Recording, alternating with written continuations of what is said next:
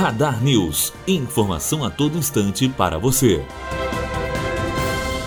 Alunos que contrataram fundo de financiamento estudantil e estão inadimplentes poderão renegociar a partir do segundo semestre deste ano as dívidas junto à Caixa Econômica Federal, agente financiador do fundo. A lei que trata dos fundos constitucionais de financiamento e que permite a renegociação foi publicada na última semana no Diário Oficial da União. O comitê gestor do FIES divulgará oportunamente as regras. Matheus Azevedo, aluno do primeiro ano de jornalismo, direto para a rádio Unifoa, formando para a vida. Radar News. Informação a todo instante para você.